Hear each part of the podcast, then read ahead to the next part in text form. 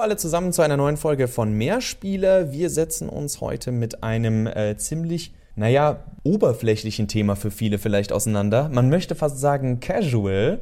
Ich muss das so oft wie möglich sagen, damit wir viele Hate-Kommentare bekommen. Das bringt uns Klicks für eine Seite, mit der wir kein Geld machen. Also nur wer uns Clickbait vielleicht mal in Zukunft vorwerfen möchte, äh, schreiben wir dann auch in unser Parteiprogramm.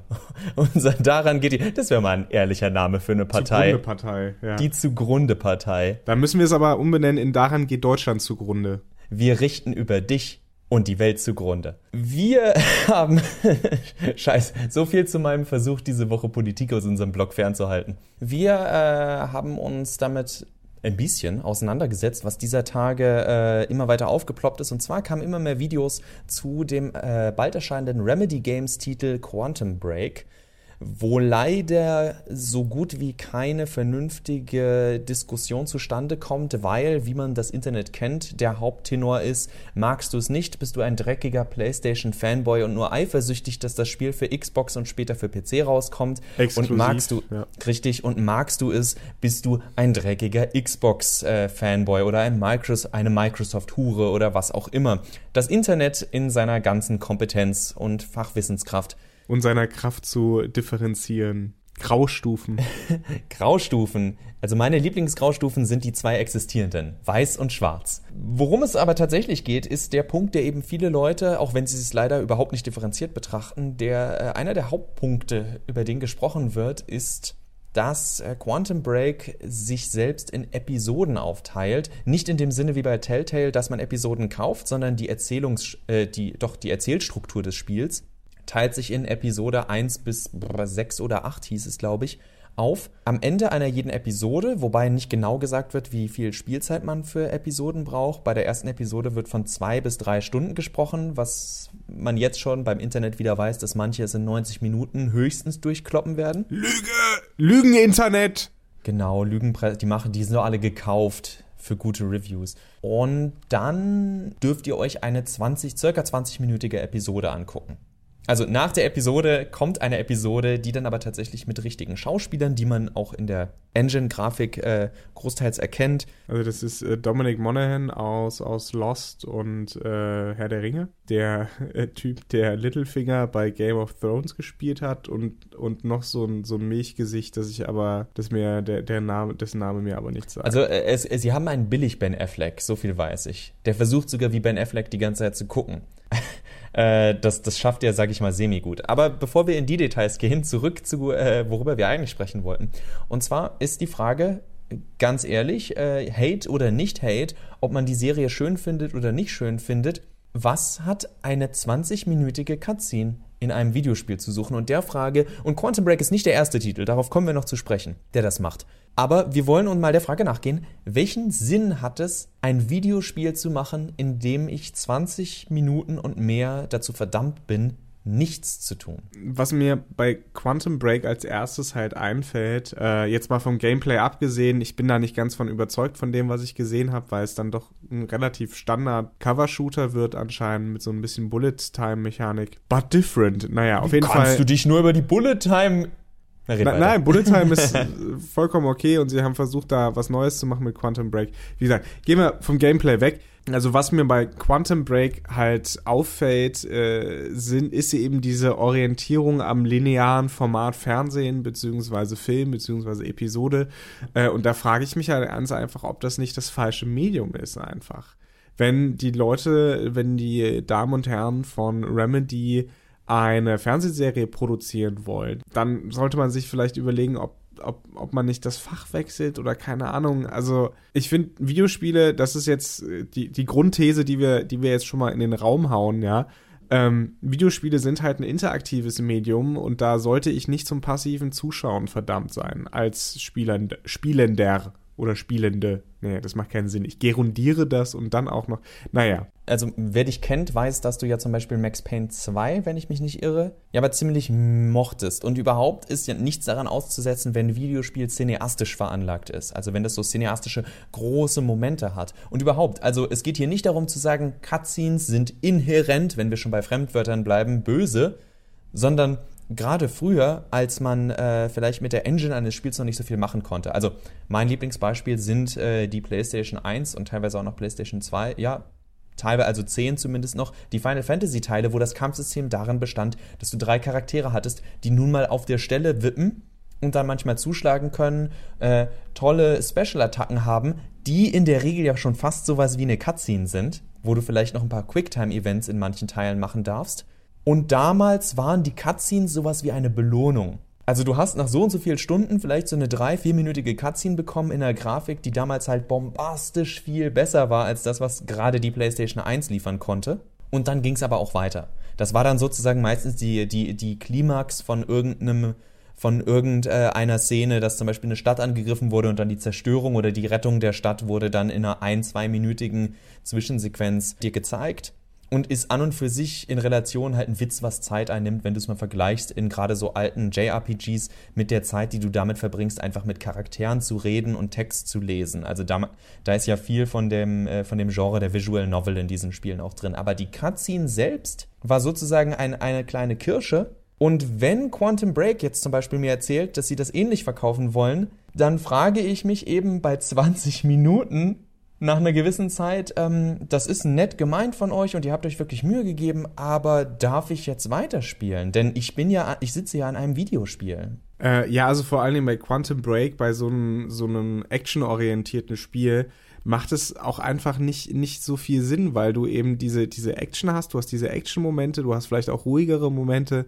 wo, wo du selbst ein bisschen erkunden kannst oder sowas. Aber es ist, dennoch reißt es dich ja so ein bisschen aus dem Spielfluss raus. Bei einem, bei einem Rollenspiel ist es ja fast gar nicht so schlimm, weil das spielst du ja wegen der Geschichte, um es mitzubekommen. Du liest ohnehin sehr viel. Es ist, es ist fast selber schon, hat es einen Hang zur Passivität, so ein Rollenspiel, ja. Aber bei Quantum Break, äh, da geht's ja darum, um Action, um Unterhaltung. Und äh, ja, dann diese, diese passiven Sachen, ich weiß es nicht.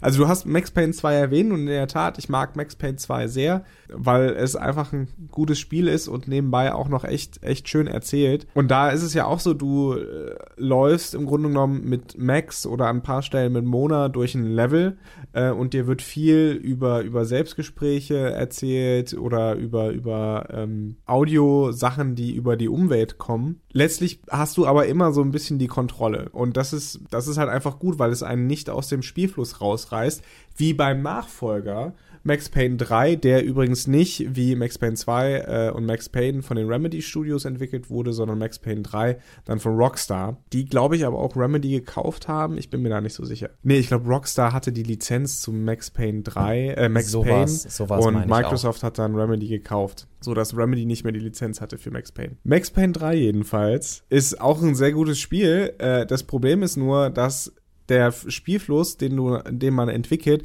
ständig durch irgendwelche auch nur, weiß ich nicht, ein paar sekündige Cutscenes unterbrochen ist. Das heißt, äh, das geht so weit, dass, dass ich irgendwo stehe, da kommen zwei Gegner, ich gehe in die Bullet Time, knall die ab und dann kommt eine Cutscene äh, und dann dann habe ich wieder eine Situation, wo ich volle Kanne in der Bullet Time bin, einen Gegner abknallen muss, dann kommt wieder eine Cutscene, dann kommt noch eine längere Cutscene, dann kann ich wieder was spielen, dann kommt wieder eine Cutscene. Das reißt einen wirklich raus. Also, also das war aber auch das, was alle bei Max Payne 3 gesagt haben und es stimmt auch. Die, sie wollten da einen halben Film drehen und das macht halt einfach keinen Sinn. Du ständig aus dem Flow rausgeschmissen wirst. Und äh, das befürchte ich halt, das könnte bei, bei Quantum Break auch passieren. Und das wäre wäre einfach sehr schade. Also Cutscenes halten einfach, wenn sie in dieser Masse kommen, den Spielfluss einfach zu sehr auf. Und das, deswegen die Frage, was soll das? Ist das nicht das falsche Medium? Weil es geht um, es geht um den Flow bei Videospielen. Es geht um Belohnungen, die, die regelmäßig aktiviert werden muss. Es geht auch vielleicht um Narration. Aber ähm, das ist ganz abhängig auch vom Genre. Keiner will Narration in Sportspielen. Besonders, es gibt ja Wege, wie du den Spieler dazu bringen kannst, dass er trotzdem involviert bleibt. Du kannst zum Beispiel auf äh, so in Anführungszeichen billig das ist und überholt das ist, du kannst zumindest, du kannst Quicktime-Events machen. Du kannst, was du alternativ machen könntest, was ich auch bei Quantum Break angeboten hätte, du kannst innerhalb der Episoden Entscheidungsmomente reinmachen. Sprich, dass du auch da sagst, was macht der Charakter jetzt? Denn eben habe ich den Charakter noch gespielt. Warum muss ich ihm jetzt 20 Minuten dabei zugucken, wie er eigenmächtig Entscheidungen trifft? Mein Lieblingsbeispiel in dem Fall ist L.A. Noir. Auch unter der äh, Regie, nicht unter der Regie, aber unter dem Publisher Rockstar. Und da hast du einen Charakter, den es gibt kein Moral Choice oder dergleichen, aber du hast das Gefühl, du bist die ganze Zeit bei diesem Detective. Und irgendwann wird ihm nachgesagt, dass er eine Affäre mit einer Sängerin hat. Und du sagst, nee, ich habe den die ganze Zeit gesteuert, der Mann hat das nicht gemacht. Bis irgendwann rauskommt, er hat's doch gemacht. Und ich da sitze und sage, wieso? Warum, warum hatte ich da keinen Einfluss drauf? Ich verbringe das halbe Spiel damit, aufzusteigen in der Polizei und wenn ich das wirklich will, also einen auf Karriere machen will, dann schlafe ich doch nicht mit irgendeiner Sängerin, wo ich weiß, dass die Verbindung zur Unterwelt hat. Sei es jetzt, ob sie unschuldig ist und ihr Verbrechen nur daran besteht, dass sie die Leute kennt oder nicht. Darum geht's gar nicht. Aber dass mir diese Entscheidung genommen wird. Und bei einem Spiel wie Quantum Break, das mit Entscheidungen noch zusätzlich arbeitet, nicht auf lineare Erzählung in dem Sinne setzt, sondern eben gerade darauf, es gibt 30 verschiedene äh, Möglichkeiten, wie das Spiel ausgehen kann. Also Witcher 3 und Co. lassen grüßen, was die meisten Menschen nie selbst spielen werden, sondern sich dann im Internet in Videos angucken. Und wenn ich dann überlege, wie viele 20-minütige Episoden mit marginalen Unterschieden ich mir angucken soll, dann bin ich wirklich, ja, dann, dann muss man feststellen, es fehlen die Argumente für diesen Ansatz bei einem Videospiel. Ich halte den Controller nicht in der Hand, ich spüre die Entscheidungen sehr wahrscheinlich so gut wie gar nicht, weil ich immer, man muss sich das vor Augen halten, ihr bekommt eine 20-minütige Cutscene und ihr könnt davon ausgehen, dass die entweder zwei ähnliche sind oder zwei völlig unterschiedliche Cutscenes, die man bekommt. Also zwei völlig unterschiedliche Episoden. Das heißt, es hat entweder kaum einen Einfluss oder gar keinen Einfluss auf euer Spiel, weil euch ja absolut vorenthalten wird, was die Alternative ist. Selbst so ungelenke, äh, gut-böse Karma-Mantra-Geschichten wie Mass Effect machen einem zumindest ziemlich deutlich, was passiert, wenn du böse spielst, was passiert, wenn du gut spielst.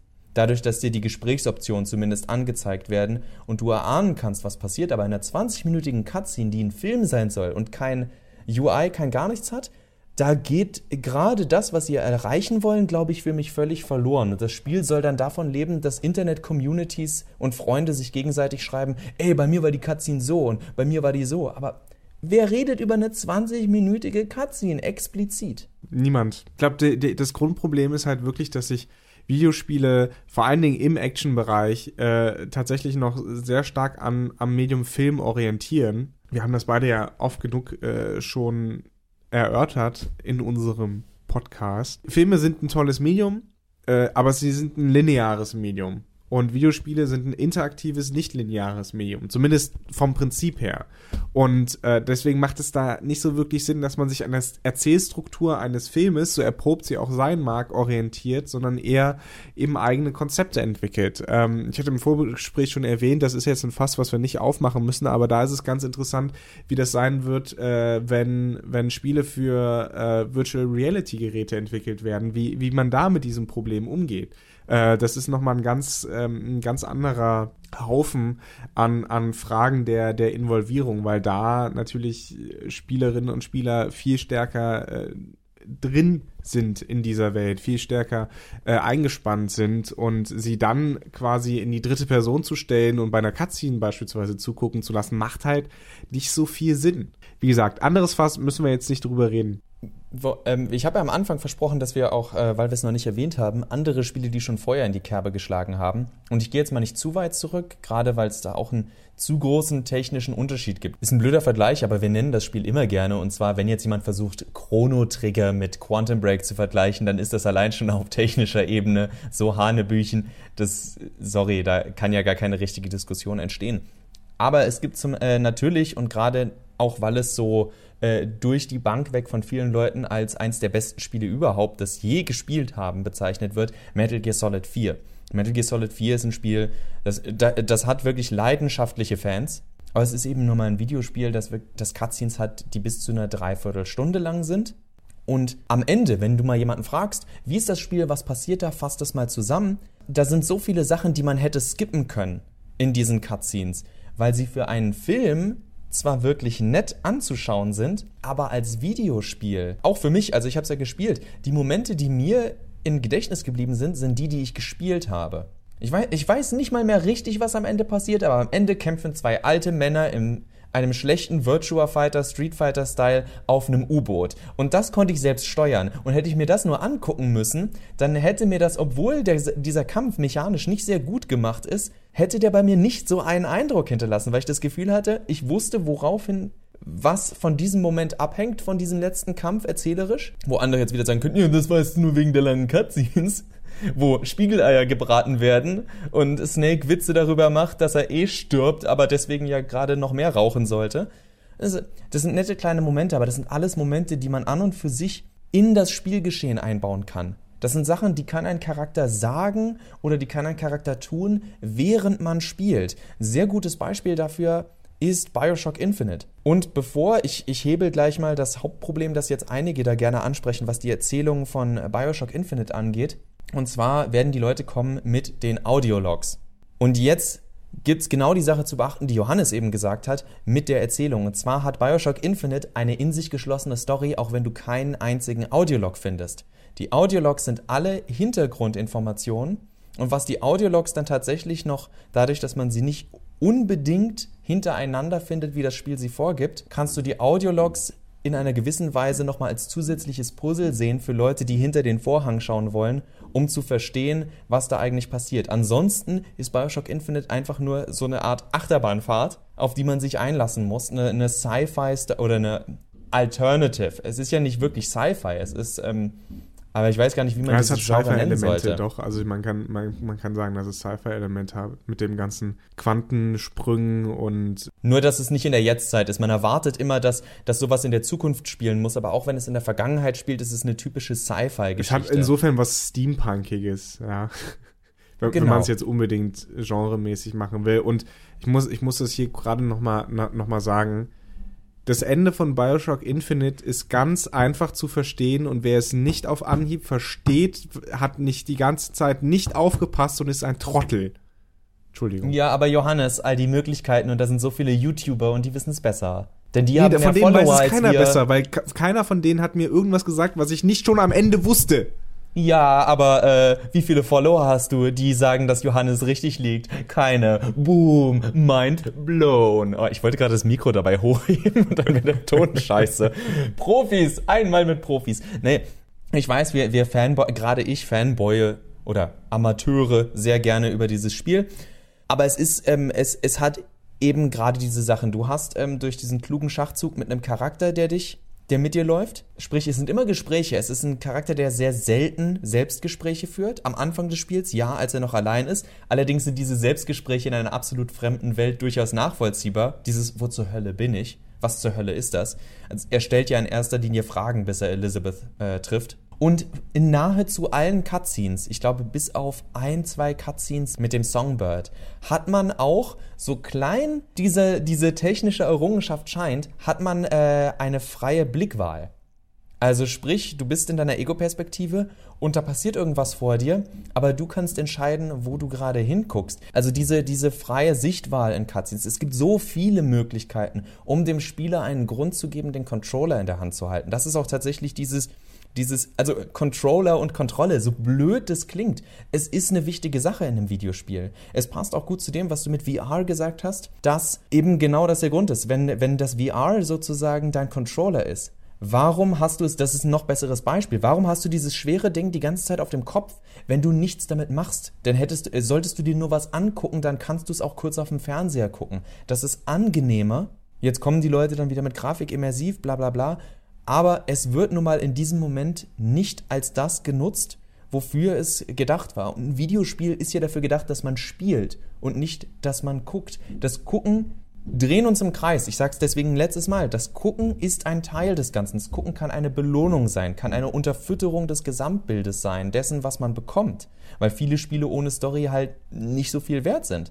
Aber sobald das Spiel aktiv ausgebremst wird für einen, und seien wir ehrlich, heutzutage 20 Minuten sind nicht ein kurzer Moment. Wir sind so schnelllebig, in den 20 Minuten garantiere ich euch, dass so viele eurer Freunde und wahrscheinlich auch ihr selbst sonst wie oft auf euer Smartphone schielen werdet und Nachrichten checkt. Seien wir ehrlich, die 20-minütige Cutscene, in der ich nichts tun muss, da kann ich auch mal kurz weggucken. Viele Leute gucken auch Fernsehserien und Filme zu Hause und gucken dabei öfters weg. Muss man nicht mögen, ist aber die Realität. Und das Videospiel hat die Macht, so übertrieben das klingt, dich tatsächlich bei der Stange zu halten, indem es sagt, du musst was tun. Und das ist die Stärke des Videospiels, die bei so Sachen wie Quantum Break bei diesen Episoden völlig über den Haufen geworfen wird. Unser, unser Lieblings-Internet-Rant-Verursacher Ben Crusher alias, alias Yazzi, alias der Mensch, der Zero Punctuation macht, hat das ganz gut auf den Punkt gebracht, im Grunde genommen, was wir hier sagen.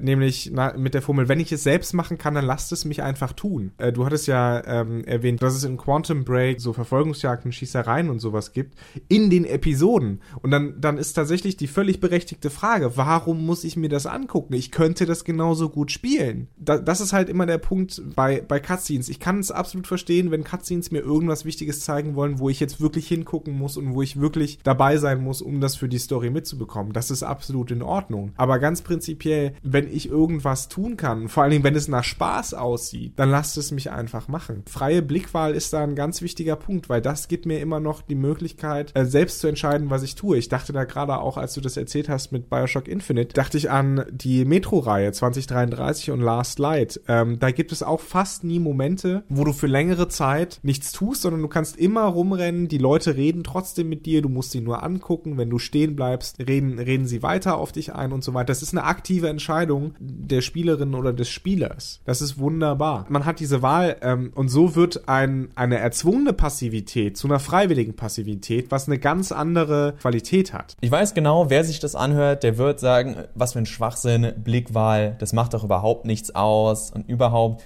Es gibt so viele Spiele. Also du hast jetzt einige genannt, ich habe einige genannt. Und das ist auch nur eine kleine Sache und die, die, erwähnen wir nicht, weil wir denken, dass das das Beste ist, sondern dass es zumindest der richtige Schritt in einer Welt voller Cutscenes ist, in der man zur Passivität verurteilt ist. Ich denke zum Beispiel an den Anfang von äh, The Last of Us, was auch ein sehr erfolgreiches Spiel ist, wo du am Anfang noch die äh, Tochter vom Hauptcharakter Joel steuerst und ihr seid in einem Auto und fahrt weg und du kannst dich umgucken. Du kannst auf der Seite ein brennendes Haus sehen, aber vielleicht bist du auch jemand, der denkt, wir fahren bestimmt gleich gegen irgendwas. Äh, ich will das nicht, ich will den Moment nicht verpassen. Ähm, Mann, es passiert in den ersten zehn Minuten. Das Spiel ist jetzt schon älter als äh, zwei Jahre, ist glaube ich zweieinhalb, drei Jahre alt inzwischen. Von daher mild, Mini-Spoiler. Man fährt da am Anfang lang und es ist eine Familie an der Seite und es ist dieses, äh, wir müssen anhalten und Joel sagt, ein Scheißdreck werden wir tun. Äh, wir müssen weiterfahren. Ihr habt doch gesehen, was hinter uns her ist, diese Zombie-Horde. Oder damals wissen sie ja noch nicht, diese, diese, diese Infected. Und du kannst dann auch dieser Familie hinterher gucken, wie sie da fassungslos am Straßenrand steht, auch wenn du es nur schemenhaft siehst, wie sie noch, noch winken und rufen.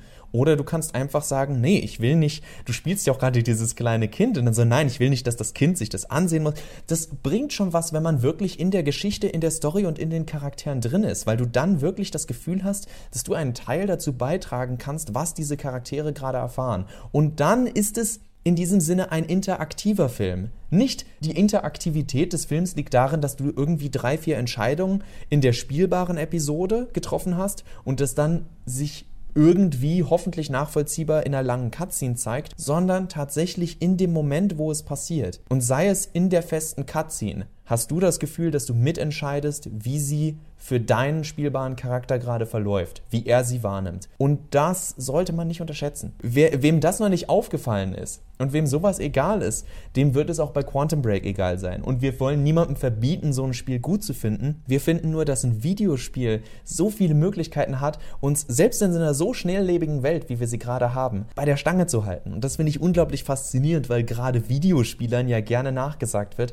dass sie so eine kurze Aufmerksamkeitsspanne hätten. Das ist ja dieses typische, guck nur Fernsehen, kann sich auf nichts konzentrieren. Stimmt nicht. Gerade darauf ist man dann sehr fixiert und sehr konzentriert auf solche Sachen. Und wenn das gesteigert werden kann, dann wird in meinen Augen eine Stärke von Videospielen gesteigert. Ja, Max, ich überlasse dir sehr gerne dieses Mal ähm, das Stichwort. Normalerweise äh, haue ich dann ja immer äh, äh so den emotionalen raus. Weil Johannes äh, klüger ist als ich. Nein, kann einfach besser formulieren als du. Find dich damit ab. Dafür habe ich die schönere Stimme. Find dich damit ab? ich, ich bin momentan ein bisschen erkältet. Das liegt nur daran. Oh, ich habe einen Krampf. Ich habe einen Krampf im Gaumen. Mein, mein Knötchen. Äh, nein. Gut. Läuft schon der also, Abspann. Es wird langsam peinlich. Wie gesagt, ich überlasse dir gerne die, da das letzte Wort äh, in dem Zusammenhang. Das hast du schön gesagt. Und wir hoffen, dass ihr auch weiter zuhört, wenn wir schöne Dinge sagen. Zum Beispiel äh, demnächst wieder, wenn es heißt Mehrspieler, der Podcast. Und bis dahin auf Wiederhören.